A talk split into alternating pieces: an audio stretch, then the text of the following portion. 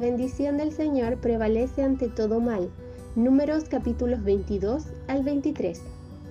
El rey Balak, guiado por el miedo y la terquedad, no permitió que el pueblo de Israel pasara por el medio de su territorio, Moab, y para frenarlos decidió recurrir al adivino Balaam para maldecir a los israelitas y así debilitarlos y conquistarlos.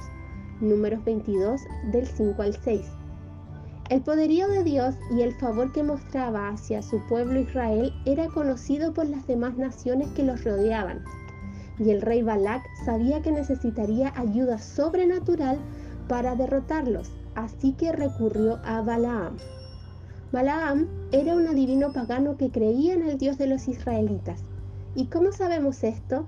Gracias a que en gran parte del texto se nos narra que Balaam conocía que él no podía hacer absolutamente nada en contra de la voluntad del Señor, mi Dios. Versículo 22, 18. Pero aún así prestó oído a la petición del rey Balak vemos que cada vez que Balaam abría su boca para intentar maldecir al pueblo de Dios, sus palabras no eran más que poderosas bendiciones. Dios no iba a permitir que maldijeran o causaran algún tipo de daño a los suyos. Y en el versículo de números 23, 19 al 20, es en donde podemos ver una muestra del carácter de Dios que debería venir a nuestra mente cada vez que dudamos de su amor, su sabiduría y su soberanía.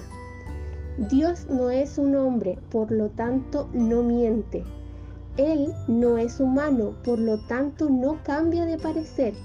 ¿Acaso alguna vez habló sin actuar? ¿Alguna vez prometió sin cumplir? Escucha, yo recibí la orden de bendecir. Dios ha bendecido y yo no puedo revertirlo.